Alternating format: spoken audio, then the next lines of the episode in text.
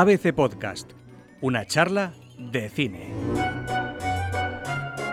Esta semana la cartelera se llena de estrenos que rompen con el estereotipo de película española. Fernando Muñoz, ¿qué tal? Bienvenido. ¿Qué tal, Diego? Un estereotipo que aquí también queremos romper. Vamos a intentarlo. Vamos a hablar de cine.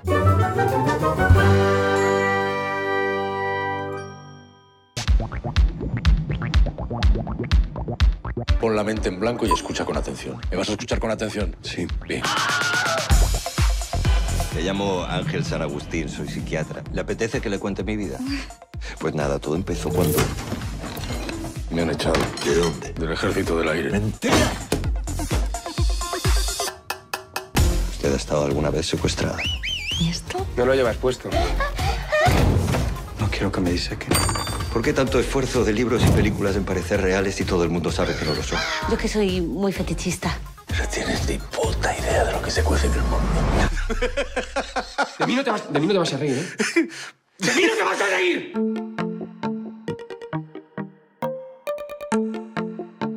Ventajas de viajar en tren, dirigida por Aritz Moreno, con Luis Tosar, Pilar Castro, Ernesto Alterio, Kim Gutiérrez, Belén Cuesta y Macarena García.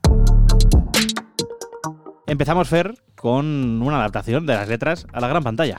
Una novela que era ya de por sí provocadora, casi surrealista, muy llamativa y la película ha adaptado completamente, o ha cogido, mejor dicho, el tono que tenía el libro y lo lleva a la pantalla de una forma espectacular. Visualmente es muy potente, es casi barroca en algunas ocasiones con, con mucho efectismo, pero es verdad que, lo importante es, es, el viaje que propone el espectador. Estamos hablando, por supuesto, de Ventaja de viajar en tren, una película de Aris Moreno y son historias dentro de una misma historia en el que el, espectador va sumergiéndose en los límites de la ficción, de la realidad, ya no sabe que, de lo que están diciendo ha sucedido, que es una invención de estos personajes que son...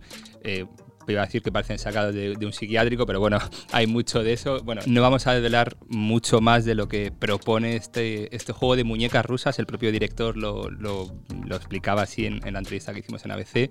Eh, o de capas de cebolla, que es como el, el, protagoni el, sí, el protagonista, Ernesto Alterio, cuenta en un momento de la película, habla de que los personajes de los que va a hablar o las historias que va a contar son como capas de cebolla en las que ya nunca sabes dónde está el centro, nunca sabes a qué nivel estás. Y bueno, la película, como te decía, es igual que el libro, es muy surrealista, son historias provocadoras, llamativas, eh, casi grotescas en algunas ocasiones, pero que si entras en el juego, si te olvidas y si suspendes la verosimilitud que debería tener una película, eh, acaba siendo fascinante.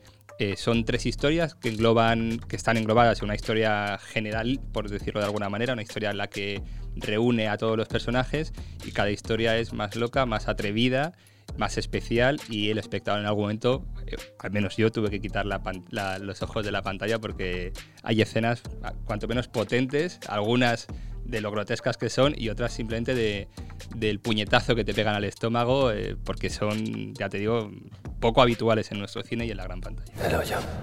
Sí, el hoyo. De modo que la pregunta es, ¿qué vamos a comer? ¿Qué vamos a comer? Obvio lo que le sobra a los de arriba. Es asqueroso. Esta comida ya ha sido comida. ¡Viva el 6, amigo! ¡Voy a tope! ¿Hay mucha más gente abajo? Dentro de poco habrá menos.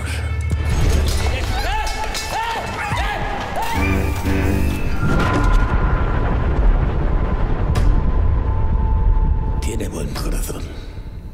No creo que sobreviva usted mucho tiempo. ¿Que era una persona? El Hoyo, dirigida por Galder Gaztelu-Urrutia, con Iván Masagué, Antonia San Juan, Algis Arlauskas y Alexandra Masankay. El segundo estreno de la semana, Fer, el premio a Mejor Película en Sitges. Y como todo lo que llega de Sitges, hay también, igual que en Ventaja de Viajar en Tren, hay mucha provocación, hay muchas escenas muy, muy potentes, muy fuertes, dentro de toda una historia que ya de por sí es llamativa. Habla sobre una especie de distopía, un mundo, no sabemos si futuro, pasado, presente, da igual en realidad, en el que el director nos sumerge en una cárcel, nos lleva a una cárcel, una cárcel que está estructurada por niveles hacia, hacia lo más hondo de la tierra. Y, y bueno, ahí vamos viendo, habla por supuesto de la diferencia de clases, del trato entre unos y otros, de la solidaridad, de bueno, por supuesto hay muchas metáforas sobre la sociedad, más o menos evidentes, más o menos explícitas. Eh, lo importante es este juego de lo que te decía, esta distopía que quiere crear a través de, de, los distintos niveles de esta cárcel, en el que los de arriba se alimentan mejor, luego se van alimentando de sobras y por supuesto hay escenas digámoslo ahí, que no son para todos los públicos, se ve canibalismo, se ve, bueno, se ve cosas que la gente en sí se lo disfrutó muchísimo, el público medio, el público generalista igual le cuesta más ver este tipo de películas, pero que al menos hay que aplaudirle que, el cine español se atreva con proyectos así. El director nos contaba, bueno, le contaba a María Estevez en el Festival de Toronto, porque esta película, pese a ser española, fue al Festival de Toronto, donde ganó el premio del público de, de la sección de terror, por decirlo de alguna manera y nos contaba que estuvo muchísimo tiempo intentando sacar adelante la película. De hecho, primero lo, lo, concibió como una obra de teatro. Y bueno, hay que por lo menos reconocerle el mérito de ser perseverante y de tratar de sacar adelante una historia que no tiene muchos apoyos de los productores generalistas, porque evidentemente saben que no es una película que llega a todos los públicos, pero que bueno, gracias a eso pues podemos disfrutar de propuestas alternativas en nuestro cine, que no está mal. La compró Netflix, es decir, que a Netflix le gustó y se podrá ver en Netflix. Y como no ha quedado muy claro, yo creo, el argumento, porque es verdad que es un argumento complicado de, de, dejar unas líneas sin desvelar mucho de la película para la gente que se haga una idea. El tráiler da pistas ¿eh? del argumento y de su parecido. Sí, quien vea el tráiler, la gente va a ver que evidentemente ahí en la referencia más explícita es Cube, una película clásica del, género de la ciencia ficción, también con toques de terror, donde se va viendo cómo vas pasando de un nivel a otro, en este caso en vertical en vez de en horizontal, y vas cómo vas cabiendo, cómo vas viendo hacia abajo, cómo vas subiendo según la circunstancia en la que te desenvuelvas o cómo te desenvuelvas en esa, en esa distopía que plantea el director. Paseando por el museo, creo que objetivamente Las Meninas es el cuadro más raro que he visto. Que hay una, un lienzo enorme visto de espaldas y un pintor que deambula.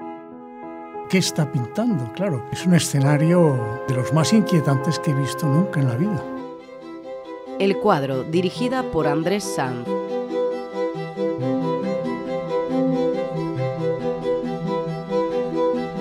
Andrea ya nos ha contado cuál es el título, hemos hablado de esta peli en este programa, pero vamos a recuperarla un poquito. Vamos hasta el Museo del Prado. Sí, cuando hablamos, cuando decimos este especial sobre los documentales que van a llegar a la carrera de los Goya, hablamos del cuadro. Eh, es una película fascinante, la verdad. Igual que los otros eran, los otros dos títulos de los que hemos hablado eran películas de ciencia ficción más o menos sorprendentes para lo que son los estereotipos del cine español. Esta película es muy sorprendente en relación a su género, que es el documental. Eh, para empezar, porque pese a que habla de un cuadro hiperconocido por todos, como es Las Meninas, eh, lo hace a través de una aproximación sorprendente también en, la forma en la que lo presenta. Reúne a los principales expertos del mundo individualmente y los mete en una sala de interrogatorios y empiezan a hablar sobre las leyendas, los misterios, las fábulas que se han creado en torno a, las ideas que plantea el cuadro. Pero tanto a nivel formal como a nivel estético, como a nivel eh, de los mensajes o de las incorrecciones políticas, por decirlo de alguna manera, que Diego de Velázquez quería eh, introducir en su obra y lo hace, pues como te decía, a través de una sala de interrogatorios, hablando los principales expertos de Velázquez y de la obra, y con la aparición estelar del pintor Antonio López, que es, está justo a mitad de la película y habla un poco desde el corazón, es el único que no es analítico en la obra, sino que habla desde de los sentimientos que le produce una obra como es Las Meninas, y creo que en esa parte el espectador también puede empatizar mucho por ahí, y sobre todo lo que te decía, la curiosidad de descubrir un, una obra de arte con otros ojos a los que tenemos, estamos acostumbrados y descubrir que, en unas pinceladas, en cuatro pinceladas, puede contar muchísimo Velázquez de su tiempo. Porque el mundo es así. Porque nadie hace nada. Entonces cierras los ojos para no ver. Te refugias en el pensamiento de que solo no puedes hacer nada. De que la única manera de que el mundo cambie es que la gente se alce. Millones de españoles eran detenidos. Nunca en la historia. Seguridad nacional. Freeze demonstration. Police. Una nueva era política. Calles europeas. Un momento histórico. Pero entonces entiendes que la gente no se levanta porque todos piensan como tú. Y que la única manera de que el pueblo se alce es que los levantes tú. Revolution, dirigida por David Sousa Moré con Leo Rivera, Fele Martínez, Gorka Ochoa y Jovic Keuchkerian.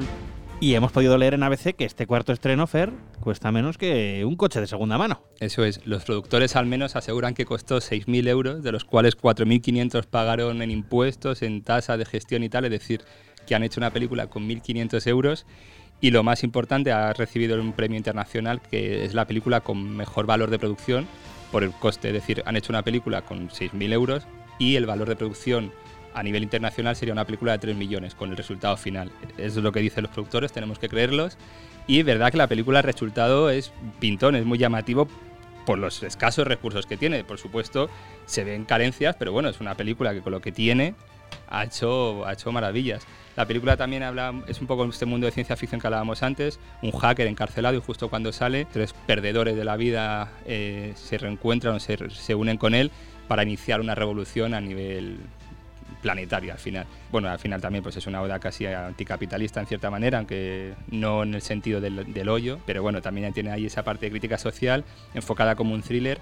Eh, hay persecuciones, hay interrogatorios, hay acción, hay réplicas, todo con los recursos que tienen, que son pocos, pero es verdad que el resultado para lo que es es pintón y también hay que aplaudir que ciertas películas eh, se atrevan a hacer producciones ambiciosas con los medios que proporciona cine español, que son mucho menores que los que tiene Hollywood o incluso que los que tiene una producción española con apoyo de las televisiones.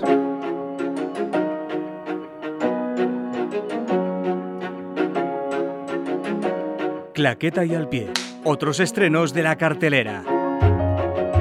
Pequeñas mentiras para estar juntos, dirigida por Guillaume Canet, con François Cluset, Marion Cotillard, Benoît Maguimel y José García.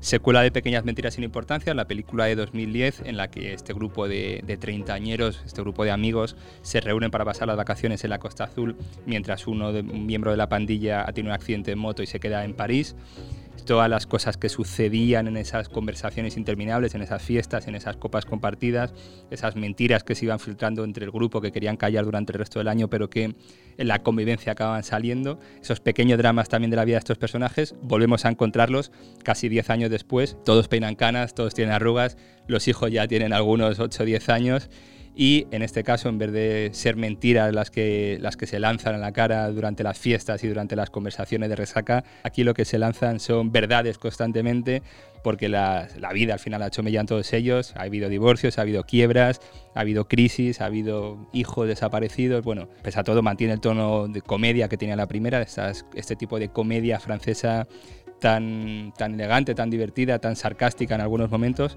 Eh, a la, la, crítica, bueno, la primera película la destrozó la crítica, esta tampoco ha tenido grandes críticas, pero la primera película fue un magnífico éxito en España y en Francia, y esta película en Francia ha vuelto a arrasar y esperemos que en España también arrase, porque la gente que disfrutó con pequeñas mentiras sin importancias disfrutará muchísimo estas pequeñas mentiras para estar juntos con esta pandilla en esta casa magnífica de la Costa Azul. Estafadoras de Wall Street, dirigida por Lorena Escafaria con Jennifer López, Constance Hu, Lily Reinhardt, Julia Stiles y Cardi B.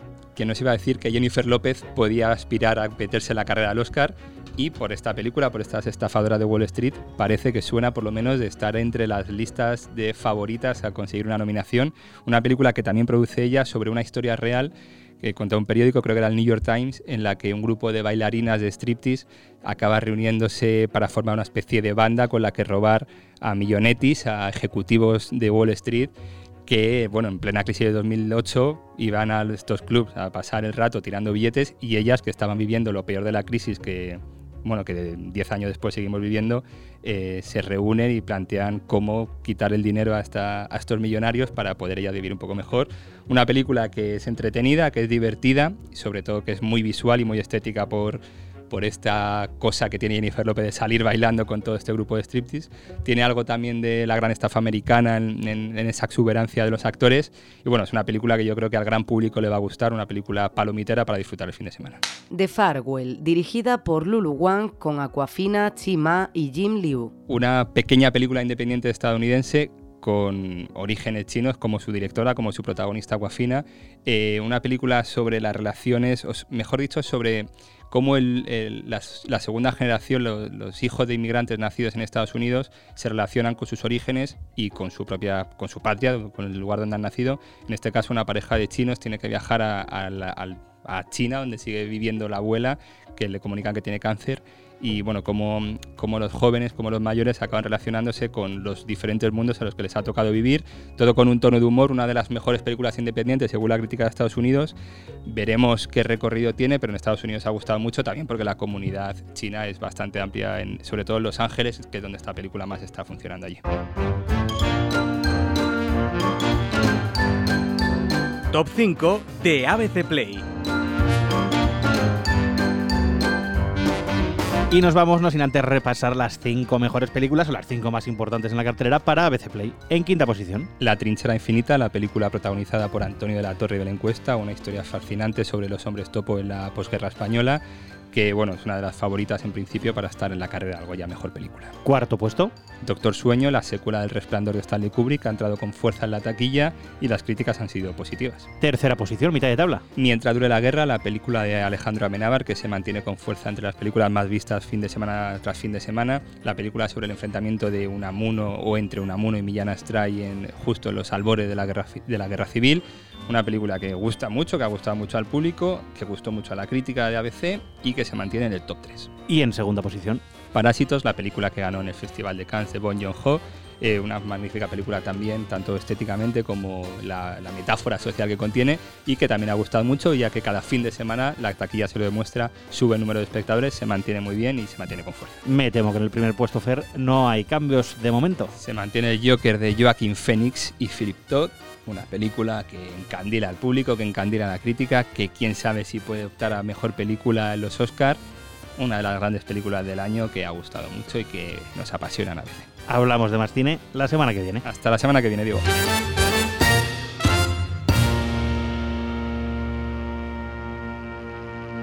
Una charla de cine. Un podcast de ABC con Fernando Muñoz, Andrea Carrasco y Diego Moreno.